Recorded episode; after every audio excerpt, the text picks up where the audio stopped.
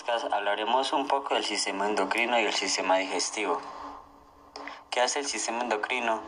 El sistema endocrino está formado por glándulas que fabrican hormonas. Las hormonas son los mensajeros químicos del organismo. Transportan información e instrucciones de un conjunto de células a otro. Este se coordina con el hipotálamo, que es uno de los principales centros de control del sistema nervioso autónomo. El sistema endocrino influye en casi todas las células, órganos y funciones de nuestro cuerpo. Hay muchas glándulas que crean las hormonas de este sistema, que ayudan a controlar el estado de ánimo, el crecimiento, el desarrollo, la forma en que funcionan los órganos, el metabolismo y la reproducción.